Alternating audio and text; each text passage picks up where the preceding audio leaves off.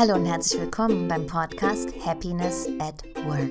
Dein Podcast für mehr Leichtigkeit und Lebensfreude im Business und privat. Ich bin Anja Maria Stieber und ich freue mich, dass du wieder dabei bist. Denn ich teile mit dir Informationen und Interviews mit genialen Menschen, damit auch du deinen Weg zu mehr Leichtigkeit und Lebensfreude findest und endlich das machst, was zu dir passt und dir so richtig Spaß macht.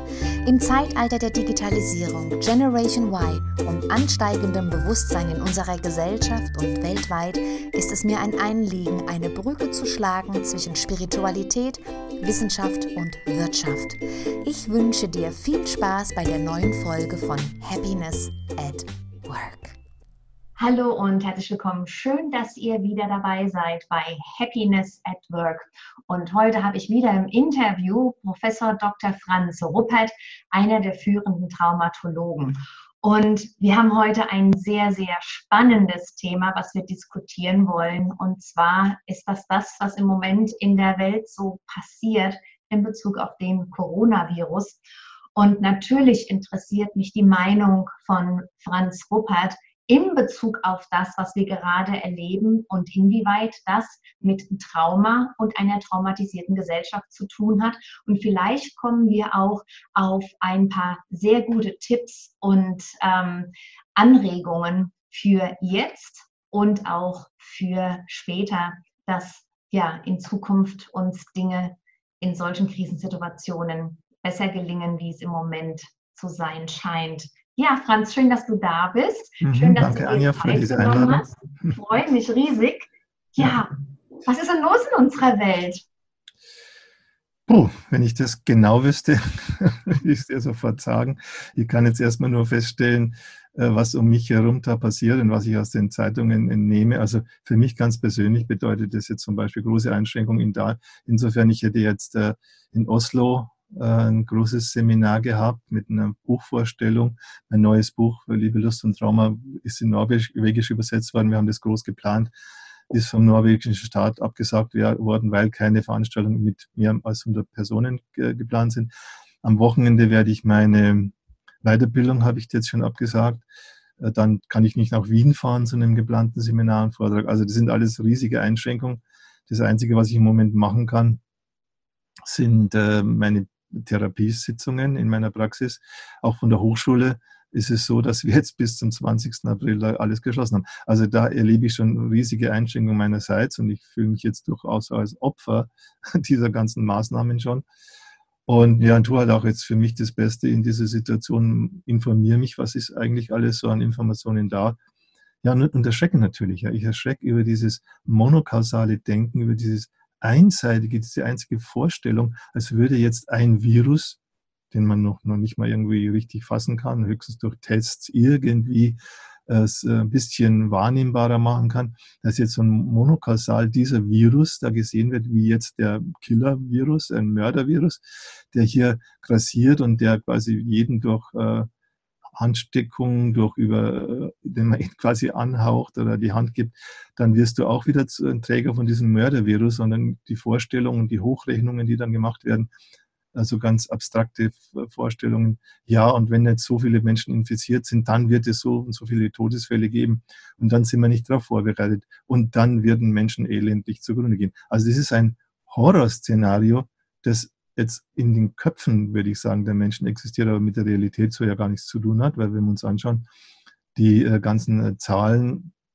über die Menschen, die jetzt äh, sterben an Lungenentzündungen sterben, halten sich genau in dem Bereich, in dem ja jetzt auch die üblichen ähm, ja, Todesfälle in, Bezug auf eine Grippewelle dann sind. Und die sind auch in Italien nicht weiter erhöht. Es sterben die Menschen mit Vorerkrankungen, es sterben die Menschen, die ähm, ja, hochbetagt sind und äh, von daher auch äh, viele andere äh, Probleme haben, gesundheitliche Probleme haben. Und mit der Vorstellung, man müsste jetzt quasi verhindern, dass jetzt Menschen sterben durch einen Virus, überhaupt dann wird jetzt, werden ganze Bevölkerungen in Quarantäne gelegt, also wirst du quasi in, ja, fast schon in Schutzhaft genommen, ja, so, so dass man überhaupt nicht mehr die Verhältnismäßigkeit der ganzen Sache erkennen kann. Und jetzt habe ich mich da auch informiert. Anscheinend gibt es eine neue Definition von Pandemie durch die Weltgesundheitsorganisation seit 2017, die jetzt nicht mehr darauf abzielt, es muss quasi irgendein Krankheitserreger muss jetzt bereits schlimme Folgen haben und es muss irgendwie auch bewiesen sein, dass da ein Zusammenhang besteht zwischen Krankheitserreger und den Folgen, sondern es genügt, wenn sich dieser Virus oder dieser Krankheitserreger über die ganze Welt verbreitet, um dann zu sagen, das ist eine Pandemie und um dann jetzt einer von der WHO eingeleitetes äh, Szenario einzul äh, äh, Überwachungs-, Monitorings und letztendlich auch Verbreitungsverhinderungsszenario einzuleiten. Und äh, von daher sind wir jetzt genau in der Situation, wir sind quasi Opfer eines ja, schulmedizinischen, würde ich mal sagen, monokausalen Denkens. Hier gibt es den Erreger, dort gibt es dann die Krankheiten, ja.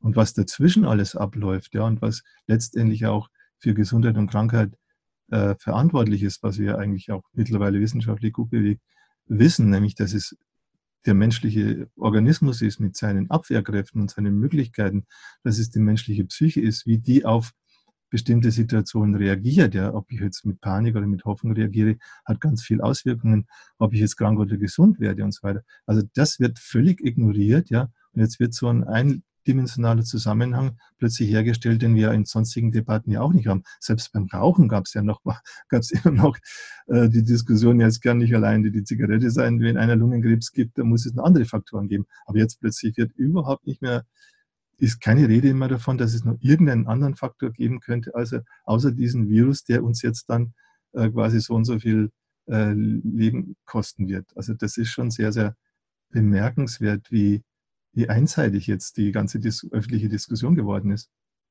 Ich bin auch ähm, äh, total überrascht, wie sich das überhaupt so entwickelt hat mit den, mit den Informationen. Ich habe das ja auch ähm, äh, beobachtet. Ähm, ich bin jemand, der äh, nicht direkt reaktiv ist, sondern ich beobachte erstmal und dachte, komisch, ähm, das sind so ähm, äh, viele extrem unterschiedliche Informationen, die, die verbreitet werden. Teilweise fühlen sie sich sogar manipulierend an, wo man dann denkt, wo ist jetzt eigentlich die Wahrheit? Dann kommen Statistiken. Wenn ich unsicher bin, bemühe ich mich auch, äh, äh, mir Einblick zu verschaffen in Statistiken. Und dann denke ich, das, was ich in den Statistiken sehe, und über das, wie normalerweise eine, ein Grippevirus seinen Verlauf hat und das, was uns an Bilder übermittelt wird, das passt überhaupt nicht zusammen. Und mhm. gestern Abend habe ich die, ähm, diesen Bericht gesehen von dem italienischen Krankenhaus. Ich war bestürzt. Und ähm, ich war für den Moment auch äh, völlig schockiert, ähm, auf, dass wir äh, so naiv waren und sind trotzdem noch rausgegangen, obwohl der Virus ja scheinbar doch so gefährlich ist. Und ähm, die Ärztin, die berichtet hat, was sie gerade so in den Notaufnahmen erleben, war natürlich auch glaubhaft. Ja, man hat ja auch diese Menschen da gesehen. Mhm. Und dann denke ich, okay, was ist die ganzen Jahre passiert? Haben wir die ganzen Jahre die Augen zugemacht vor diesen Ereignissen?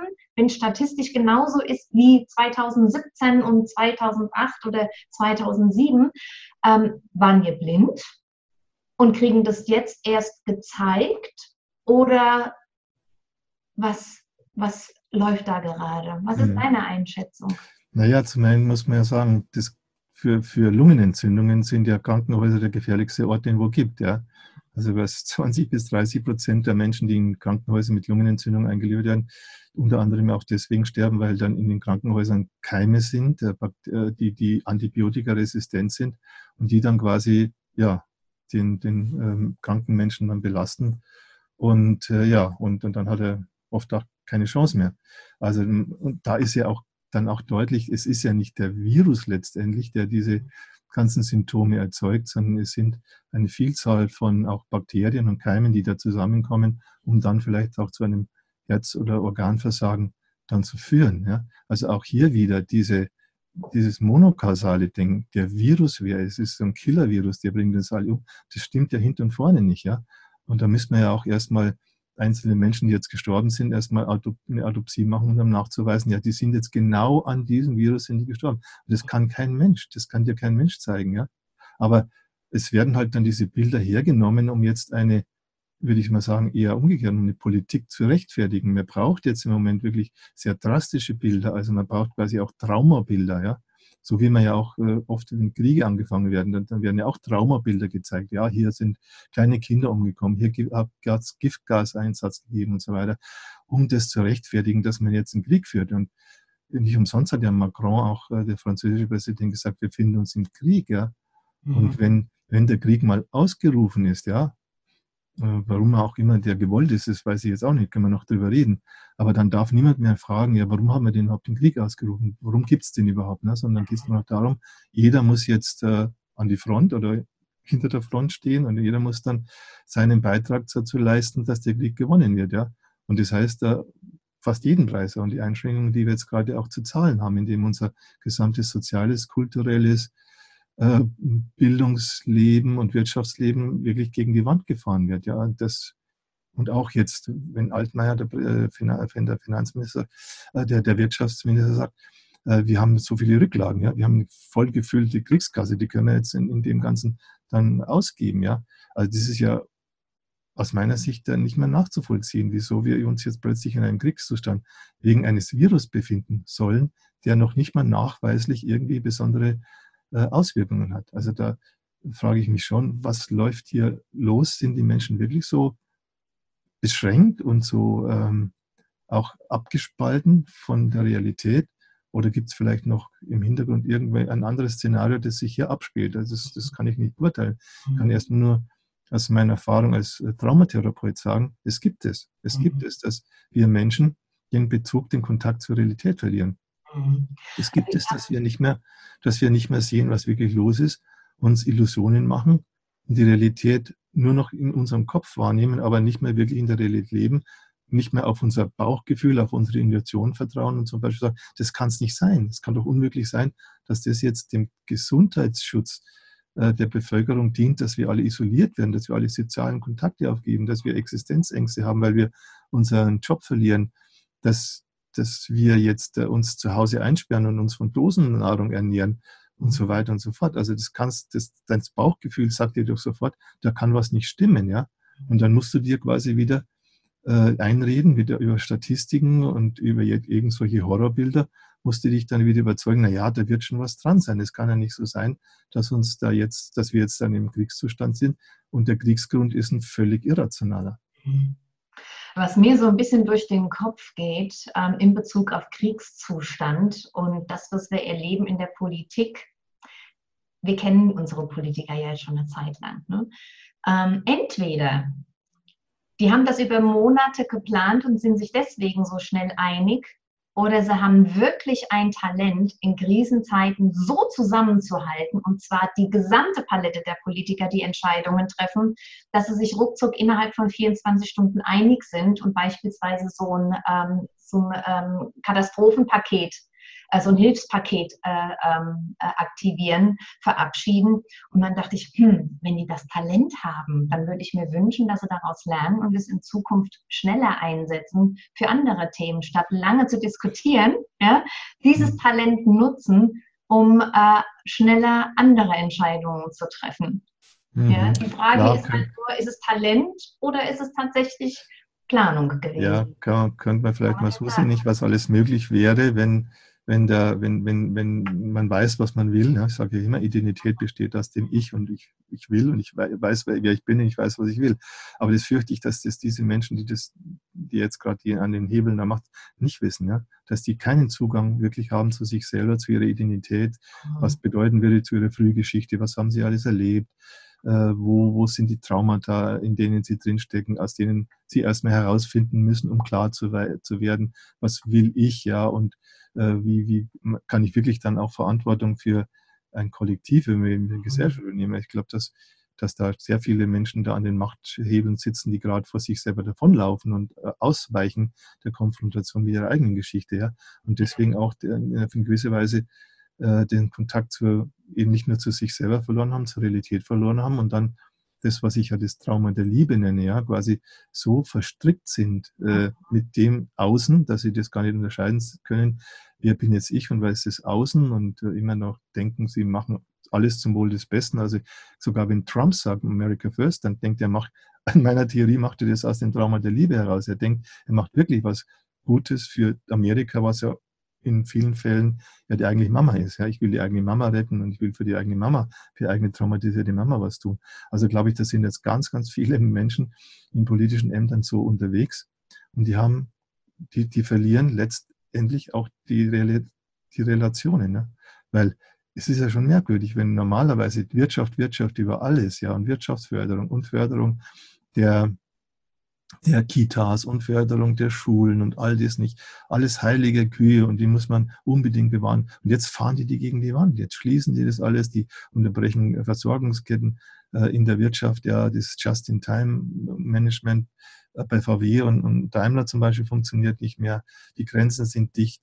Also das ist ja so offensichtlich, da muss man ja wirklich Scheuklappen haben, um nicht zu sehen, was jetzt für ein immenser, äh, auch volkswirtschaftlicher Schaden da angerichtet werden. Die Märkte reagieren und die Aktienkurse fallen und so weiter. Also das ist eine Rezession, die jetzt da quasi produziert wird, alleine wegen einem Virus. Also ich, kap, ich kapiere das nicht. Also äh, bloß damit jetzt äh, man sagen kann, man hat alles Mögliche getan, um jeden denkbaren Todesfall dann zu verhindern. Also ich, ich, ich, ich kann mir das nur noch vorstellen, das ist halt nur ein Mensch, der, der nicht bei sich ist, der kann die, in dieser Situation die Augen zumachen und weitergehen. Ne? Und das kenne ich, das ich durchaus von Menschen, die traumatisiert sind, die in ihren Überlebensstrategien denken, sie befreien sich von irgendeiner Gefahr und von einer Bedrohung, aber in, indem sie das tun, äh, inszenieren sie neue Traumatisierungen ja, und stolpern von einer Traumasituation in die nächste und kriegen das nicht mit. Mhm. Also das ist für mich so eine der Erkenntnisse, die auch ich als Psychotherapeut gewonnen habe. Wir Menschen, wenn wir traumatisiert sind, haben eben unsere traumatisierten Strukturen in uns und eben als Kontrapart unsere Überlebensstrategien.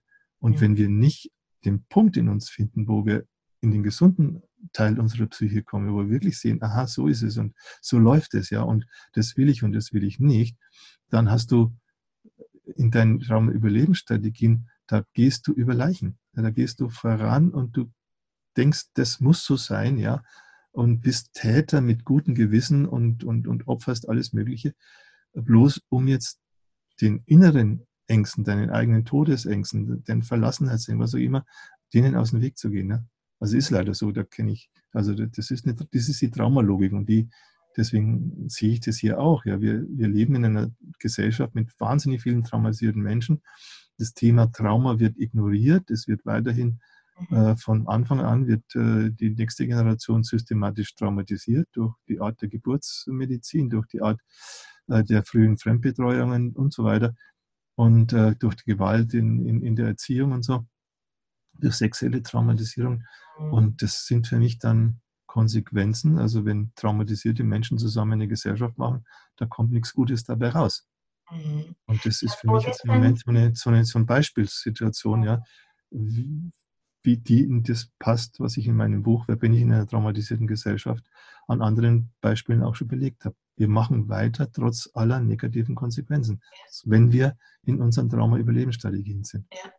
Ich habe ein interessantes Erlebnis gehabt mit meiner Mutter. Ich habe mit ihr vorgestern telefoniert und dann mal so gefragt, wie es, äh, wie es geht. Und dann habe ich gespürt, dass meine Mutter in einer anderen Energie ist.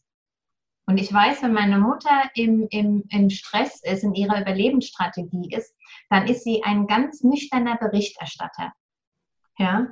Und dann dachte ich, guck mal an, meine Mutter ist in einer Energie wie damals im Krieg meine Eltern sind äh, beide im Zweiten Weltkrieg gewesen, haben auch da ihre, ihre Traumen äh, äh, abbekommen und dachte, ja, ähm, meine Mutter scheint da im Moment zu sein und interessanterweise gar nicht so unzufrieden.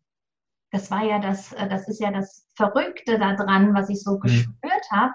Mhm. Wo ich dachte, boah, das ist jetzt, das ist jetzt interessant. Ja. Mhm.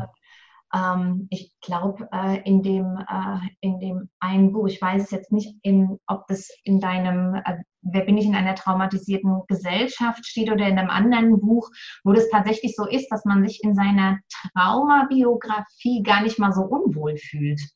Ja, und du, du auch eben die, die, Überlebensstrategien werden immer ein Stück weit als, als Lösung gesehen. Ja? Ich habe gestern mit einer Frau gearbeitet, die war ihm auch völlig aufgelöst jetzt wegen dieser Situation und so und die Ängste nochmal gesteigert. Und dann hat sie gesagt, aber weißt du was, im Moment wünsche ich mir fast in der Quarantäne zu sein, weil mir sind die Menschen viel zu viel. Ja? Mhm. Und dann habe ich mit ihr gearbeitet, ein Anliegen hat sie gehabt und dann stellt sich heraus, dass ihr schon im Bauch ihrer Mama das alles viel zu viel war, weil die Mutter war 17 Jahre alt, äh, war schwanger geworden, wollte den Mann nicht und äh, wollte auch das Kind nicht. Und dann war eine Riesendebatte, auch im Außen, ja, solange sie im Bauch der Mutter draußen wird schon gestritten, ja, soll sie das Kind jetzt behalten oder nicht und warum hat sie nicht aufgepasst und so. Also bereits im Bauch, ja, ihre Mutter hat sie was erlebt, dass nicht nur sie selber viel zu viel ist für die Mama und die anderen, sondern auch ihr selbst, ja, war die Mutter und alles zu viel. Und dann hat sie festgestellt, im vierten Monat bin ich jetzt schon. Ähm, und ich, jetzt gibt es kein Zurück mehr. Jetzt muss ich weiter. Ne? Mhm. Also dieses viel zu viel und die Menschen sehen mir viel zu viel, ähm, ist eine Traumageschichte und eine Trauma Folge und dann äh, versucht man halt irgendwie jetzt zum Beispiel durch die Idee, ja, eine Quarantäne, da bin ich dann, bin ich dann nicht mehr äh, so draußen, bin ich nicht mehr so unter meinen Kollegen oder sonst was, dass man selbst das dann noch als wie eine Lösung sieht. Ne? Also mhm. unsere Trauma-Überlebensstrategien sehen sich tatsächlich immer als eine Lösung. Mhm. Ja? Aber sie sind halt Scheinlösungen, beziehungsweise sind eine Arten von Lösungen, die das Ganze nur noch schlimmer machen. Ja? Mhm. Also schlimmer für die einen selber und natürlich auch, sage ich mal, schlimmer für dich, wenn du so eine Mutter hast, die so sich äh, flüchtet ja in eine Überlebensstrategie und du bist als Kind da und willst von dieser Mutter etwas, ja, da kannst du nur dran scheitern, da kannst du nur äh, auch selber dann irgendwie im Zweifel kommen, da bin ich richtig, was ist mit mir los? Und, und dann, dann, klar, wenn man dann abhängig ist von, von, von anderen, also wie jetzt abhängig von der Mutter und vielleicht abhängig von den Politikern, dann zweifelt man im, im, äh, im, Notfall immer eher an sich selber als an denen, die, von denen man abhängig ist. Ja?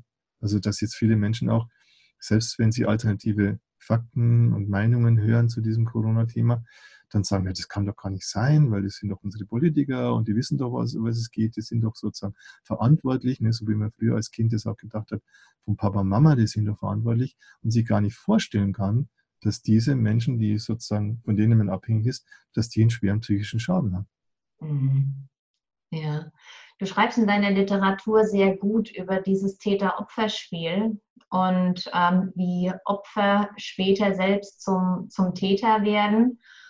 Und äh, habe mal so drüber nachgedacht, ähm, was ähm, ich so in meinen Coachings erlebt habe mit Führungskräften, die wirklich im Hamsterrad sind, die ähm, unter hohem Zeitdruck arbeiten müssen. Äh, sie sollen ihr Team entwickeln, ähm, sie sollen ähm, Veränderungen herbeiführen, bekommen dafür aber gar keine Zeit. Und wir haben gerätselt, was braucht es eigentlich, um tatsächlich mal zu stoppen?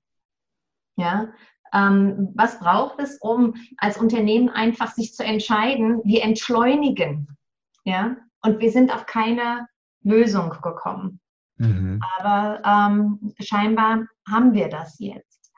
Und ich denke, dass wir so ähm, reingefallen sind auf diese Ideologie, dass der Wirtschaftswachstum das Allerheilmittel ist einer Gesellschaft. Dabei gibt es ganz, ganz andere äh, Heilmittel, zum Beispiel Traumaauflösung. Mhm. Ja, ähm, äh, glücklich zu sein, Wohlstand neu zu definieren mhm. und so weiter. Und da dachte ich, hm, äh, wir wissen aus der Ausstellungsarbeit, ich habe von dir gelernt, dass ähm, die psychische Geschichte, die Traumageschichte, die eine ist. Das, was sich aber im Außen zeigt, eine ganz andere Geschichte sein kann. Hast du da eine Idee, äh, wie man das vielleicht miteinander verknüpfen kann, für was dieser Virus tatsächlich stellvertretend stehen könnte? Mhm. Naja, nun eine, eine meiner Thesen ist ja immer so wie innen, so innen, wie innen, so außen. Ja? Mhm. Also wenn ich in meinem Inneren eine Ordnung habe und klar weiß, wer ich bin und was ich will, dann kann ich auch um mich herum äh, Strukturen aufbauen, Beziehungsstrukturen, auch Systeme, Zusammenhänge äh, entwickeln und aufbauen, äh, wo es klar ist, das will ich auch und da stehe ich auch dahinter und ich arbeite auch mit Menschen zusammen, ne, die das auch wollen, die auch dahinter stehen und wir müssen uns quasi nicht wieder von uns selber abspalten, um jetzt einem System zu dienen, ja, sondern diese Systeme dienen uns, ist mhm. umgekehrt. Ja. Mhm. Wenn ich jetzt allerdings von mir abgespalten bin und aus Grund früherer Traumatisierung überhaupt nicht äh, weiß, wer ich eigentlich bin und was ich will, dann bin ich, dann suche ich nach Identifikationen. Ja? Mhm. Dann suche ich auch äh, nach Möglichkeiten, äh, jetzt mit anderen Menschen so zusammen zu haben, dass, dass oh, Hauptsache wir sind überhaupt zusammen. Hauptsache wir machen überhaupt etwas, ja. Und ohne dass wir jetzt genau wissen, was wir wollen. Also Hauptsache eine Arbeit, Hauptsache ein Job, Hauptsache irgendwas zu tun, um nicht alleine zu sein und so. Also man ist dann quasi so in seine Identität geschwächt, dass man letztendlich ja fast schon jede Arbeit annimmt. Hauptsache man hat eine Arbeit, ja. Und äh, ja, und man lässt sich dann auch von außen definieren, so wie man zu sein hat, was, was von einem erwartet wird. Als alte Zuschreibungen, die an einen gemacht wird, die nimmt man sogar dankbar auf, weil ja dann weiß ich endlich, wer ich bin, weil von innen her weiß ich es nicht, von innen kommt es nicht. Ne? Mhm. Also das heißt für mich, nur dann, wenn Menschen wirklich sich innerlich sortiert haben, geordnet haben, sind sie auch in der Lage, im Außen eine Ordnung zu schaffen, wo man sagen kann, ja, die ist einigermaßen stabil, die ist klar, die ist transparent, die lässt sich irgendwie auch ein Stück weit vorhersagen, wie es weitergeht. Während wenn du in dieser Traumalogik bist, in deinen Überlebensstrategien, machst du ja mit dem, was du tust, immer wieder neue Krisen, du erzeugst neue äh, Probleme, indem du ein Problem versuchst zu lösen, weil du nicht an die Ursachen gehst, weil du am Symptom arbeitest, ähm, schaffst du neue Probleme. Ja? Und das heißt, im Grunde sind wir in einem Wirtschaftssystem, in einem Bildungssystem, auch in einem Kultursystem gefangen, das im Grunde die ganze Zeit immer nur versucht, Symptome zu bewältigen. Ob das jetzt eine Flüchtlingskrise ist, ob das jetzt eine, eben eine, eine, eine ähm, Bildungskrise ist, ob das eine ökonomische Krise ist. Wir gehen ja nie an die Wurzeln. Ja? Und eine dieser Wurzeln, die ich da sehe, ist unser Konkurrenzsystem. Ja? Wir mhm. haben ein extremes Konkurrenzsystem auf einer nationalen Ebene. Die Staaten konkurrieren miteinander, ja, bilden dann wieder Suprastaaten wie die EU oder die USA und dann jetzt China haben wir diese drei Global Players und die kämpfen, bekämpfen sich bis aufs Messer. Ja, die kooperieren zwar auf einer gewissen Ebene, aber warten immer darauf, wo sie die Schwächen, Schwachstellen des anderen ausnutzen könnten und, und ihn den anderen da wieder äh, fertig zu machen. Also wir haben auf dieser Ebene ne, und, und das Wirtschaftssystem also wir haben auf dieser Ebene, da wird dann, und da wird wahnsinnig viel Geld ins Militär investiert, ja, ganz wahnsinnig viele Ressourcen gehen dann in, in, die, in, in diese äh, Richtung, wo man dann dem anderen droht, ich mache dich fertig, ich mache dich ohnmächtig, ich mache dich platt, äh, wenn, äh, wenn es nur eine Möglichkeit gibt, das zu tun, ja, wenn ich merke, ich bin dir überlegen, dann tue ich das auch. Und auf der anderen Seite haben wir dann unter dieser Ebene auch ein Wirtschaftssystem, das eben auch konkurriert, ja, wo letztendlich die Firmen miteinander konkurrieren, dann wieder Kartelle bilden und die, die Mitarbeiter, die da arbeiten, immer auch quasi für die Konkurrenz verheizt werden. Ja. Du wirst dann eingesetzt in dein Unternehmen, um diese Konkurrenz äh, voranzubringen und die Konkurrenz halt möglichst für dein Unternehmen, in dem du gerade arbeitest, zu gewinnen. Und selbst jetzt an den Hochschulen ist ja schon so, dass das jetzt da keine äh, freien äh, Bildungsstätten sind, äh, sondern die vergleichen sich dann auch. Und was ist, wer hat die meisten Forschungsmittel akquiriert, wer ist die beste Exzellenzhochschule und so weiter. Also selbst die Hochschulen, wo man wirklich sagt, da müsste es mal eine Freiheit da sein, Meinungen zu äußern, die man nicht sofort verkaufen kann, Meinungen, die sich nicht sofort äh, monetär umsetzen oder was auch immer. Dann selbst dort wird dieses Konkurrenzsystem eingeführt. Und so leben wir alle mehr oder weniger in, in diesem Hamsterrad der Konkurrenz und jeder hofft immer, der Gewinner zu sein, aber wo eine Konkurrenz ist, gibt es immer auch Verlierer. Und von daher sitzen dann, sind alle im Stress. Und in einem Konkurrenzsystem ist ja auch nicht so, dass der CIO, der oberste äh, Führer da, der wirklich der glücklichste Mensch wäre. Ich habe neulich wieder mit äh, in einer Gruppe mit einem gearbeitet, Mann gearbeitet, der ist dann CIO gewesen des größeren Unternehmens in den Niederlanden ist dann ausgestiegen, weil er gesagt hat, je höher ich gestiegen bin, umso einsamer bin ich geworden, umso weniger konnte ich überhaupt noch irgendwie was äußern, was ich denke und was, was ich für richtig finde. Ich muss immer sozusagen der Funktionsträger sein für, mhm. dies, für dieses Unternehmen. Und dann ist er ausgestiegen ja, und hat jetzt angefangen, eben seine Traumabiografie sich anzuschauen und kommt dadurch immer mehr zu sich und sieht, äh, ja, was, was er alles an an schlimmen Dingen erlebt hat, ja, also wie er als Kind vernachlässigt worden ist, wie er fast verhungert werde und so weiter, ja, in, als Baby. Und ja, man weiß ja auch, auch Chinesisch, der, der, der CIO der größten Telekom-Firma in China, der hat auch gesagt, was ich als Kind erlebt habe, war eigentlich nur, äh, was ich mir gewünscht habe, ich möchte endlich mit mal satt essen. Ne? Mhm. Und aus dieser Motivation heraus wird er der, einer der reichsten Männer der Welt. Ja? Mhm. Also gibt es einen kürzeren Weg, ja, äh, um zufrieden zu werden. Schau dir deine Kindheitsbiografie an und dann siehst du, wie viel Geld und Essen du wirklich jetzt brauchst und wo du dich äh, ja aus Angst, du könntest zu wenig Essen haben, jetzt auch völlig wieder fertig machst in dieser wirtschaftlichen Konkurrenz. Was mir an deiner Arbeit ähm, so gut gefällt und was ich so unglaublich schätze, ist, dass du wirklich weltweit unterwegs bist.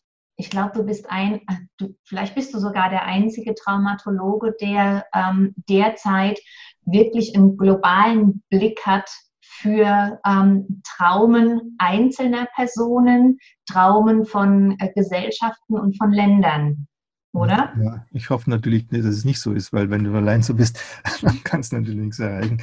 Äh, also immerhin habe ich ja viele Kolleginnen und Kollegen, die, die jetzt mit mir jetzt kooperieren und ich könnte ja gar nicht in diese Welt fahren, wenn da nicht vor Ort immer die Kollegen und Kolleginnen wären, die mich einladen, die vor Ort schon auch diese Arbeit anbieten und so. Also von daher äh, so. Ja, aber du hast so den, den, den global, so, äh, globalen Blick. Du ähm, hast äh, äh Kollegen in China, du hast äh, Kollegen in Norwegen, in den USA und du darfst wirklich aus den ganzen Bereichen lernen, vielleicht sogar auch einen gemeinsamen Nenner finden, ja, genau, was wir alle weltweit gemeinsam haben an, äh, an Traumen und an Urängsten. Ja, genau, das würde ich gerne herausstellen. Also dadurch, dass ich die Chance habe und auch jetzt vielleicht das Glück einfach nur habe, dass ich äh, überall eingeladen werde und äh, dann auch mit den Menschen vor Ort arbeiten kann und von Menschen aus allen Schichten, ob die jetzt von der Unterschicht sind oder Oberschicht kommen. Alle Menschen kommen da irgendwie auch in den Gruppen zusammen. Da habe ich wirklich jetzt äh, gelernt, ja, dass unsere menschliche Psyche was Gemeinsames hat und dass die menschliche Psyche äh, sich auch äh, in einer in einer sehr, sagen wir mal, sehr klaren Weise erstmal entwickelt, einfach entwickelt, nämlich im Bauch der Mutter. Ja?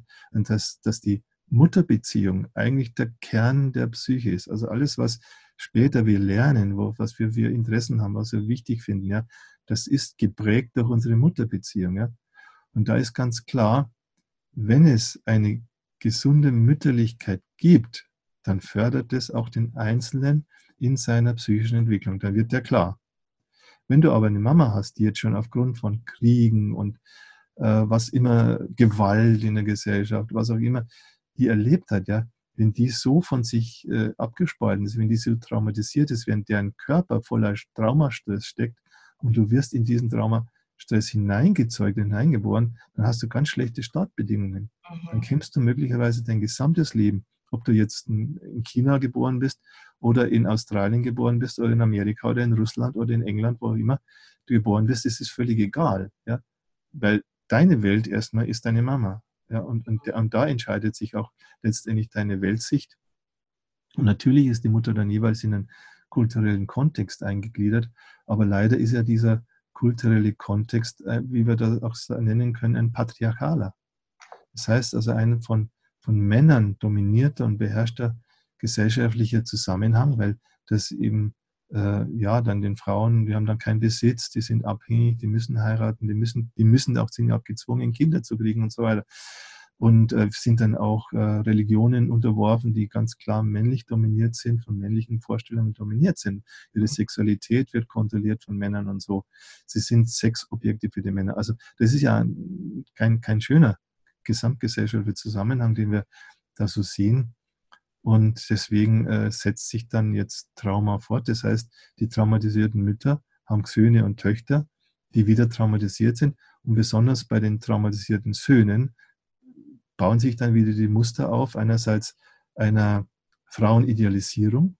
Ja, also quasi, da gibt es quasi die heilige Jungfrau und die betet man quasi an oder die Mama, ja, die man sich da so vorstellt. Und auf der anderen Seite, alle anderen Frauen sind schlecht, Schlampen, Huren. Mit denen kann man umgehen, wie man will. Ja? Die kann man zu des, bis hin, dass man sie zu Prostituierten degradiert. Also, ja, das, und das ist ein Phänomen, das leider weltweit so ist. Und das habe ich jetzt überall entdeckt und ich wäre überrascht, wenn ich irgendwo hinfahre und würde es nicht vorfinden. Mhm.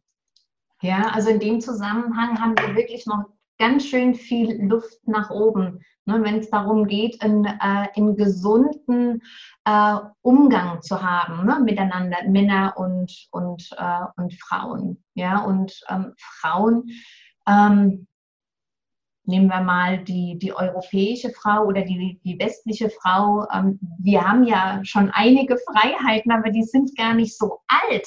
Wenn ich mir überlege, meine, äh, meine Mutter, äh, die Generation meiner Mutter, als die einen Autoführerschein gemacht haben, da gab es noch ganz viele Männer, die waren der Meinung, Frauen sind nicht intelligent genug, um einen Führerschein zu machen. Mhm.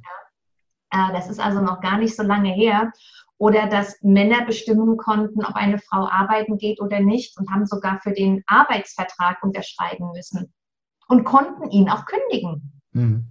Ja, wenn man sich das mal ja. überlegt. Und in manchen Ländern ähm, ist das scheinbar immer noch so. Ja, das heißt, mhm. da gibt es noch ganz schön ja. viel, was wir aufarbeiten dürfen. Ja, und ich nutze ja auch meine Möglichkeit, äh, auch als Mann, ja, auch äh, Männergruppen zu haben. Ich mache jetzt einmal im Monat auch eine Männergruppe, wo ganz viele Männer zusammenkommen, wo du auch dann sehen kannst und lernen kannst, dass eigentlich auch Männer wunderbare emotionale Wesen sind, ja.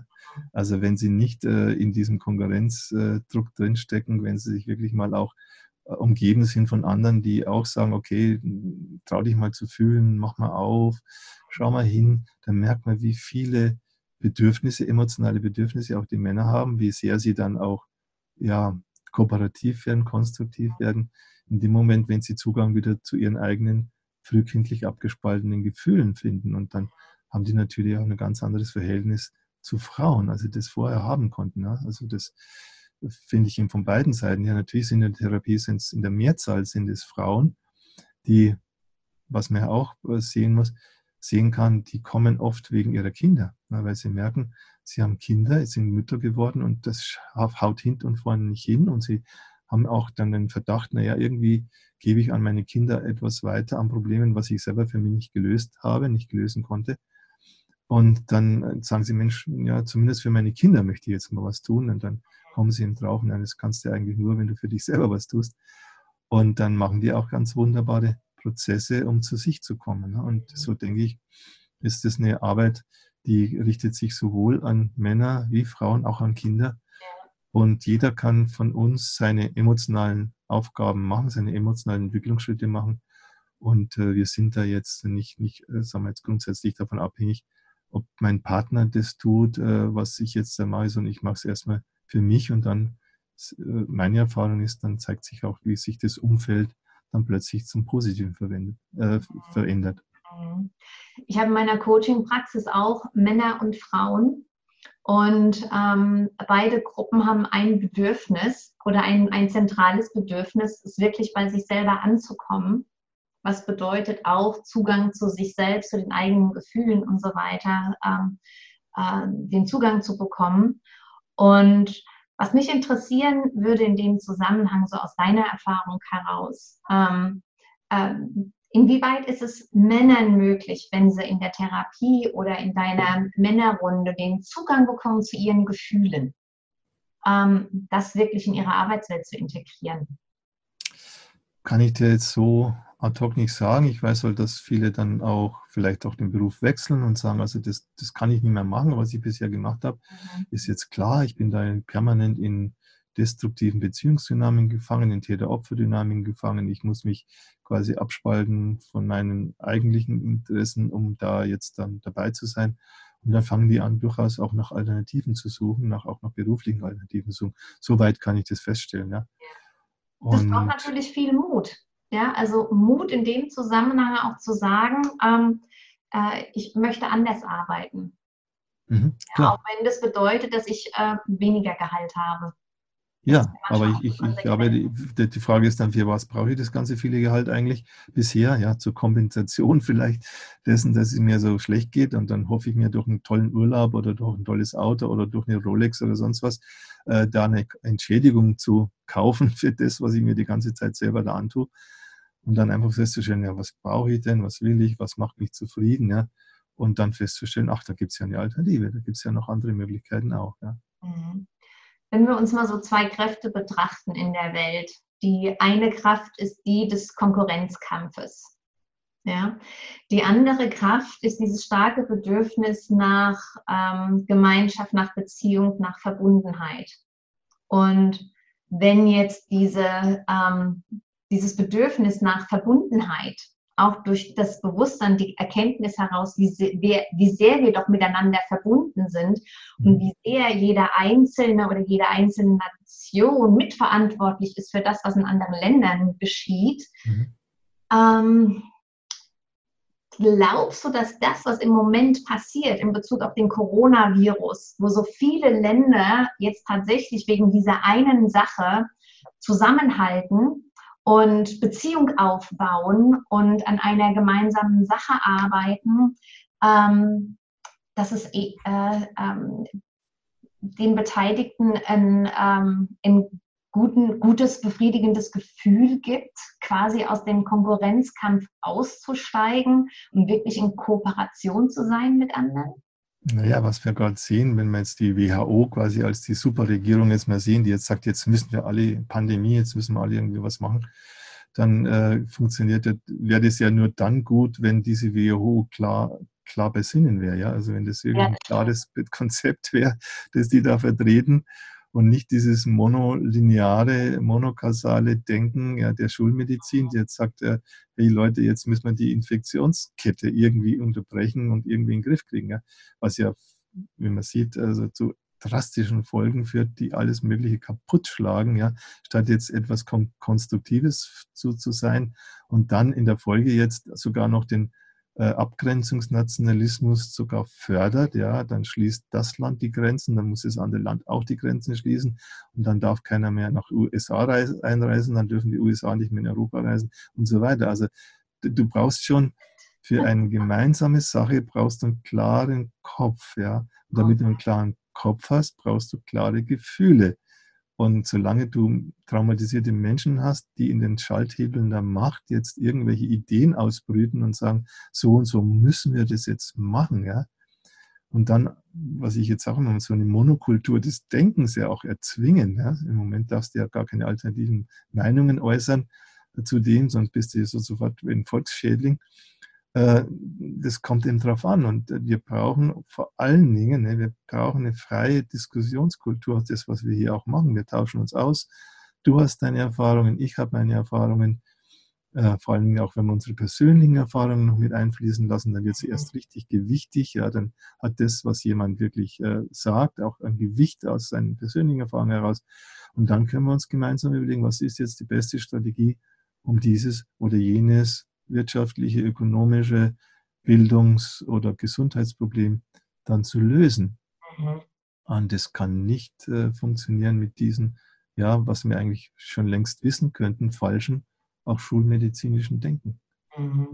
Also ist es quasi auch, ähm, auch eine Überlebensstrategie und eine Illusion, ähm, dass die alle äh, zusammenhalten, ähm, und gemeinsam eine Lösung finden, weil von vornherein ist es ja alles äh, schon ähm, ja, in, ähm, in, eine, äh, in eine Überzeugung gepackt. Ja, weil du gesagt hast, ne, es gibt so eine Mono-Meinung und das ist die Wahrheit und andere Dinge werden nicht zugelassen. Ähm, dadurch ist auch die Entwicklung von Gemeinschaften, Beziehungen von vornherein gestört. Da hast du ja, recht. aber schau mal an, wir haben ja gerade in Deutschland die Situation, dass viele der Leute, die damals dem Hitler zugejubelt haben, die haben ja auch gedacht, jetzt ist gemeinsam, jetzt machen wir gemeinsam, geht was voran, ja, und haben sich dann dieser faschistischen Ideologie auch dann äh, verschrieben, haben sie weitergetragen, haben gedacht, das ist es und das ist unser Heil und der Führer ist unser Retter und so weiter. Also man muss immer schon hinschauen, was sind es für Heilsideologien, unter denen Menschen dann meinen, jetzt können sie in die Zukunft segeln. Ja? Man muss da da muss man kritisch denken, man muss kritisch sich auseinandersetzen. Und, und, und leider finde ich, äh, ist äh, oft auch in den Schulen und auch an den Hochschulen, ich merke das auch bei uns an der Hochschule, dass die, die Studenten kaum sich trauen, kritisch zu denken. Ja? Einfach einen kritischen Dialog mal zu widersprechen, mal offen zu widersprechen, offen in die Debatte zu gehen und dann am Schluss vielleicht herauszufinden, naja, vielleicht stimmt so und vorher habe ich getäuscht, stimmt nicht so.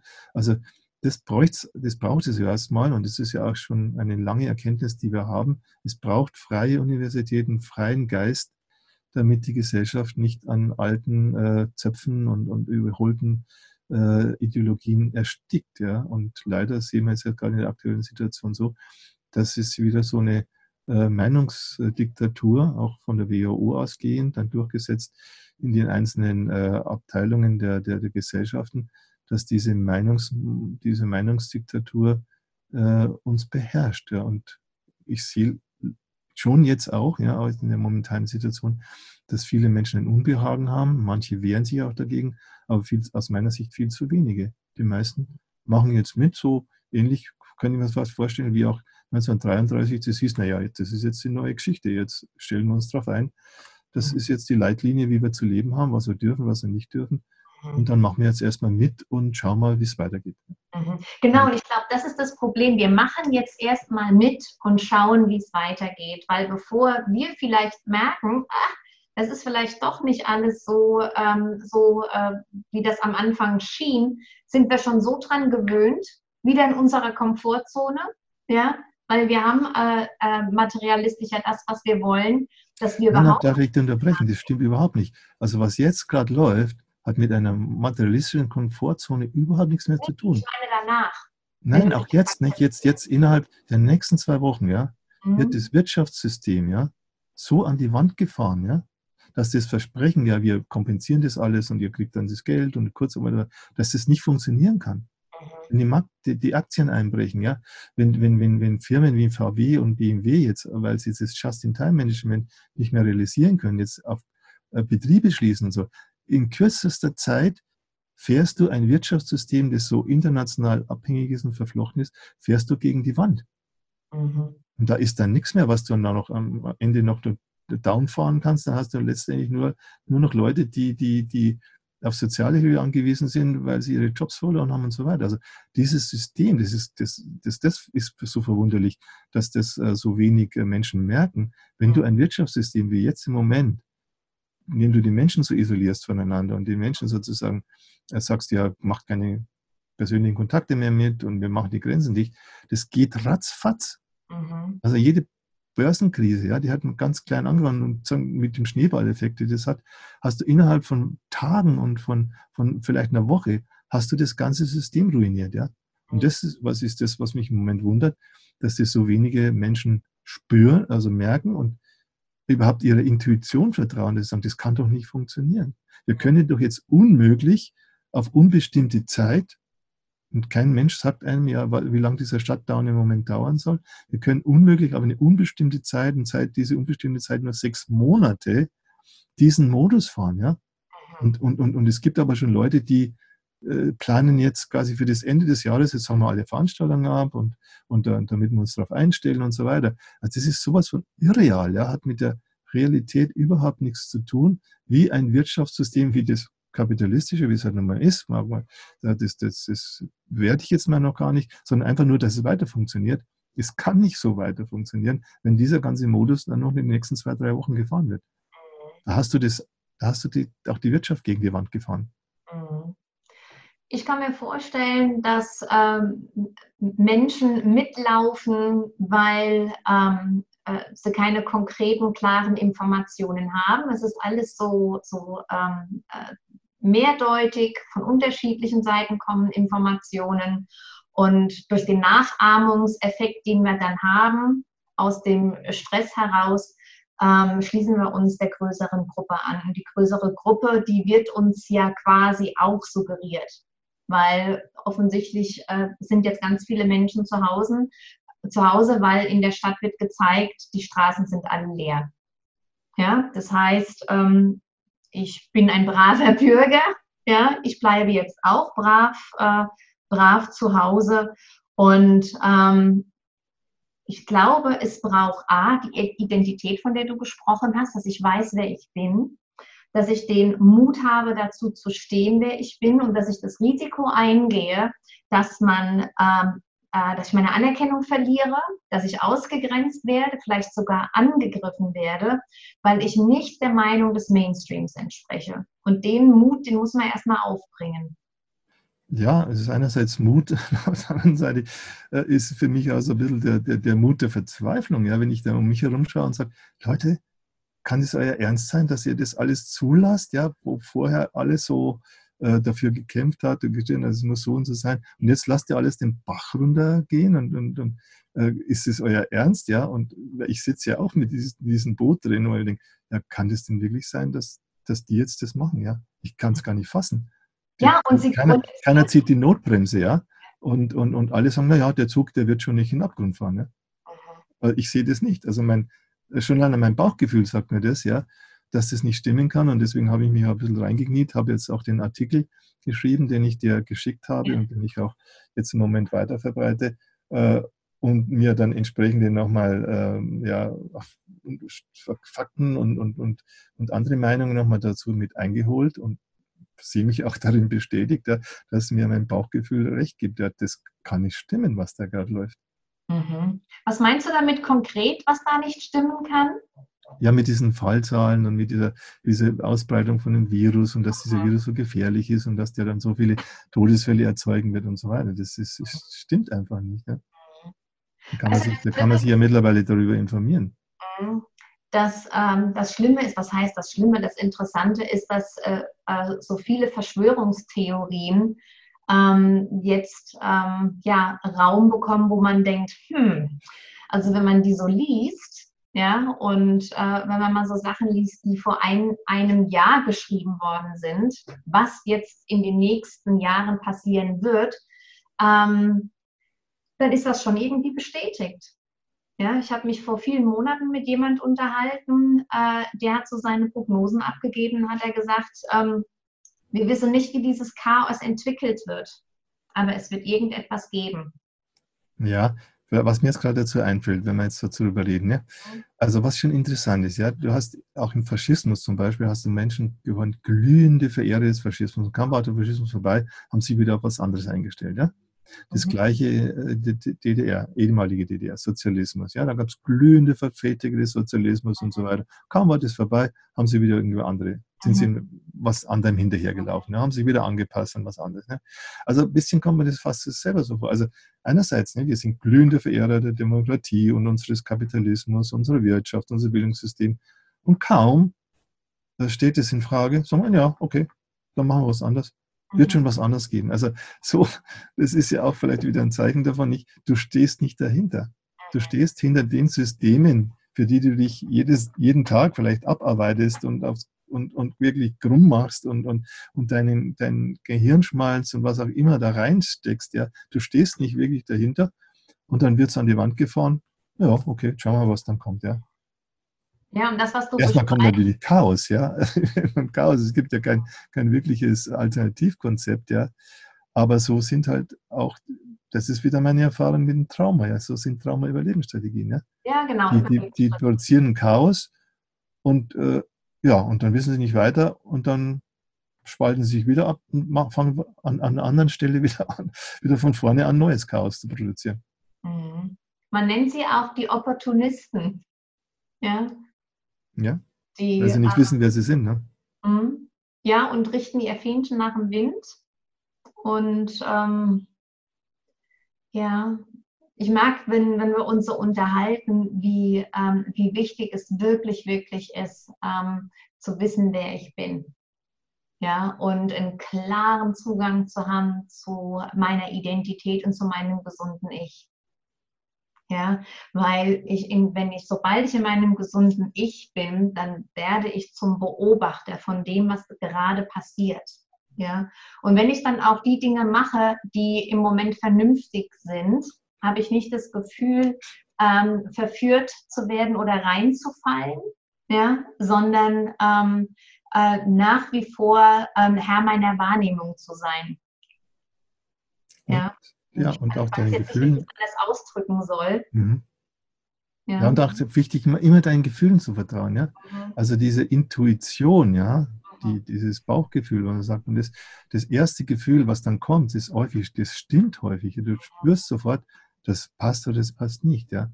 Und dann, wenn du dann, ja, dann versuchst dir diesen, dieses Gefühl auszureden, ja, dann wird es meistens kompliziert und schwierig. Aber auch das ist in der, Therapiemethode ich anwende, man hat, wenn man dann zum Beispiel so einen Anliegenanteil bekommt, du hast gleich im ersten Moment hast du das richtige, das passende Gefühl, das stimmige Gefühl. Ja. Genau. Dafür, das ist ja auch toll an deiner Arbeit, das ist ja so wenig manipulierbar. Du hast einen Stellvertreter, der sich direkt auf eine Emotion einlassen kann. Er spiegelt im Grunde sofort das, was wirklich ist.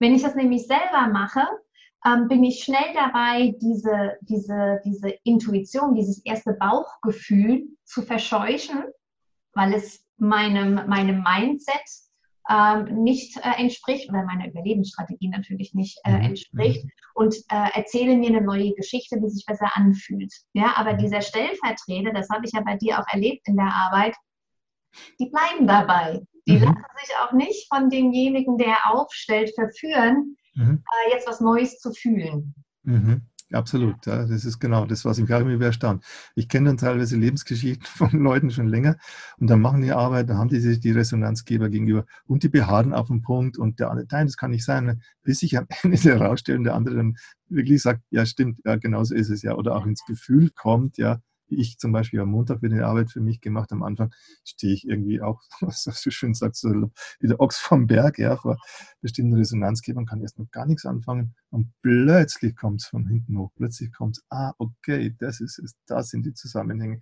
Ja, genau, so stimmt es. Jetzt, jetzt passt, jetzt ist richtig. Also das ist schon, ja, genau, das, was du sagst, ja. Du sagst ja auch, Wahrheit heilt. Gell? Das ist wirklich eine, eine Möglichkeit, wenn ich die Bereitschaft habe, radikal ehrlich zu sein mit mir, mir diese Wahrheit anzuschauen und sie zuzulassen. Ja, ja. Vor allem ist es ja emotionale Wahrheit, ne, die, die letztendlich dann uns heilen kann. Ja. So, wenn wir sagen, die Wahrheit heilt, Franz, ähm, was wäre deine Empfehlung für meine Zuschauer jetzt in der Situation, in der wir stecken. Was hast du in deinem Notfallpaket und ähm, was hast du an, ähm, an hilfreichen Tipps? Ich glaube, wir haben jetzt schon auf einen guten Punkt jetzt am Schluss gebracht. Erstmal, ich vertraue meiner Intuition. Ist das, was ich gerade in meiner persönlichen Situation erlebe, für mich stimmig? Fühlt sich das stimmig an oder nicht? Ja? Mhm. Und wenn ich merke, das fühlt sich für mich überhaupt nicht stimmig an, dass ich jetzt mich total gesund bin, ja, ich fühle mich total kräftig, ich bin total kräftig, will Dinge über, und jetzt werde ich eingesperrt, ja, und darf jetzt keine Kontakte mehr haben mit meiner, meinen Kindern nicht, mit meinem Partner nicht, mit meinen Großeltern, mit den Eltern, was, alles ist verboten und das, dann, dann, dann, dann merke ich das sofort, das kann es nicht sein, das stimmt nicht, das macht mich nicht gesünder, das macht auch die anderen nicht gesünder und so weiter. Also, mhm. dass man jetzt erstmal von diesen Ur, Urerfahrungen, Gefühlen damit ausgeht, von der Intuition, dem vertraut, und sagt er, okay, und dann kann man sich natürlich, wie ich es auch gemacht habe, die letzten Tage, habe mir viele Berichte angehört, gelesen und, und mit anderen Menschen geredet und so weiter und habe mir dann durch eine Meinung gebildet. Aber was ist da jetzt wirklich los? Was sind die Zusammenhänge? Habe mein psychologisches, mein psychotraumatologisches Wissen da mit hineingepackt und bin dazu gewissen Schlussfolgerungen gekommen. Und diese eine Schlussfolgerung heißt, mein Appell, und das steht dann in meinem Artikel, an die Regierungen Politiker in der ganzen Welt, hört auf, bevor es zu spät ist. Hört mhm. auf mit diesem Kontrollwahn, ja, weil das kann man wirklich äh, erstmal so als Kontrolle, wie so ein Waschzwang-Mensch, der auch so immer so immer die Hände waschen kann, hat er sich das Handtuch angefasst, denkt er schon wieder, er ist infiziert. Nee, hört auf mit diesem Kontrollwahn, dass ihr meint, ihr könnt einen Virus und selbst wenn er gefährlich wäre und selbst wenn er noch gefährlicher wäre, als er tatsächlich ist, Ihr könnt es darüber nicht in den Griff kriegen. Ihr müsst die Menschen unterstützen in ihrem Immunsystem und selbst die schwerkranken Menschen, ja, geht eine Lungenentzündung, gibt es immer noch andere Heilungsmethoden als jetzt dieses vielberühmte Atemgerät. Ja? Ich habe ja auch auf meiner Homepage da vorne einen, Natur, einen Naturheilpraktiker, einen Arzt, eine lange Arzttradition in der Schweiz, da, da auch zu Wort kommen lassen von der Familie Bircher, der sagt, sein Großvater hätte damals schon bei der spanischen Grippe die Soldaten, mit denen er gearbeitet hat, dadurch geheilt, dass er denen heiße Bäder mhm. verordnet hat. Weil mit jedem Grad Steigerung deiner Körpertemperatur äh, verdoppelt sich die Aktivität deines Immunsystems. Ja? Du gehst in eine Schwitzkur, ja, schwitzt dich hinterher aus, trinkst entsprechend und dein Körper wird dann selbst mit massiven ja, Belastungen, bakteriellen Belastungen, vielleicht auch viralen Belastungen und so, wird er dann fertig. Also es gibt Alternativen, auch Todesfälle zu verhindern. Ja, man könnte auch natürlich in jeder normalen Grippewelle, kann man sagen, ja, die muss man jetzt nicht unbedingt zum Maßstab nehmen, dass immer klar fatalistisch müssen so, so und so viele Leute sterben. Man kann auch, selbst da könnte man mit einer ganzheitlichen Medizin, die den Menschen nicht als Objekt von Behandlung sieht, sondern als Subjekt, die ihn stärkt in seinen Selbstheilungskräften, die dann aus der Erfahrungswissen her ganzheitlicher Medizin da auch nochmal besondere Dinge machen kann. Kann man also dann wesentlich effektiver mit viel weniger Einsatz von, von Mitteln und sonst was und überhaupt nicht mit Restriktion und Panik machen und Angst machen, da wahnsinnig viel erreichen, statt äh, und, und die Menschen sozusagen wieder zu stärken und ihnen auch Mut zu machen, sagen, okay, vielleicht ist es auch so, auch diese Krankheit ist vielleicht für dich eine Botschaft, schau vielleicht sogar tiefer hin, schau in dein Trauma-Biografie rein, so wie ich sie auch gemacht habe. Ich habe auch letztes, äh, letzten äh, Winter habe ich eine massive Infektionserkrankung gehabt, wusste nicht weiter und dann habe ich eine eigene Arbeit für mich gemacht und habe dann einen Anteil in mir entdeckt, der frühkindlich fast verhungert, verdurstet. Ja. Dann habe ich zu mir genommen, seitdem geht es mir gut. Seitdem ja, fühle ich so viel Kraft und Energie in mir. Du warst über einen Monat krank, ne? Ja, ja, genau. Mhm. Und wusste, es ging nicht weiter, es jetzt immer rauf und runter ging es. Und dadurch, dass ich diese Arbeit gemacht habe, wo ich diesen Anteil entdeckt habe, wo ich gesagt habe, was steckt eigentlich hinter dem Symptom, warum habe ich dieses Hautjucken, was steckt dahinter, dann habe ich diesen frühkindlichen Anteil von mir entdeckt. Und dann seitdem, dann zwei Tage später war ich gesund. Und dann ging es seitdem her, klar habe ich jetzt nicht mehr zu beklagen gehabt über irgendwelche Infektionserkrankungen. Also da gibt es wesentlich andere Möglichkeiten, als jetzt dann wie das Kaninchen auf die, Star auf die Schlange zu starren. Ja, der Virus, der wird uns jetzt erwischen und dann so und so viel werden Lungenentzündung kriegen. Und äh, letztendlich liegt die Heilung ja nur in, der, in dem Impfstoff, der ja irgendwann hoffentlich entwickelt wird. Ja, genau. Du, also hast, ja deinem, ja, hm, du hast ja in deinem äh, Bericht, den du mir zugeschickt hast, äh, von äh, Nocebo und Placebo gesprochen. Und genau das, was wir im Moment erleben in den Nachrichten, ähm, ist ja der klassische Nocebo. Ja, mhm. äh, man hat ja schon Angst, wenn an die Nase juckt oder der Hals kratzt, dass man jetzt selbst äh, äh, Virenträger ist und dadurch zum Täter wird, ja, mhm. oder äh, erkrankt. Und ähm, ja, das hat natürlich äh, Folgen für unser, äh, unser Immunsystem, ne, mhm. weil es Stress verursacht. Wir haben ein negatives Gedankenkarussell. Und ähm, ja, da bin ich der Meinung, ich habe ja viel mit Stressresilienz äh, auch zu tun mit meinen, äh, mit meinen Coaches.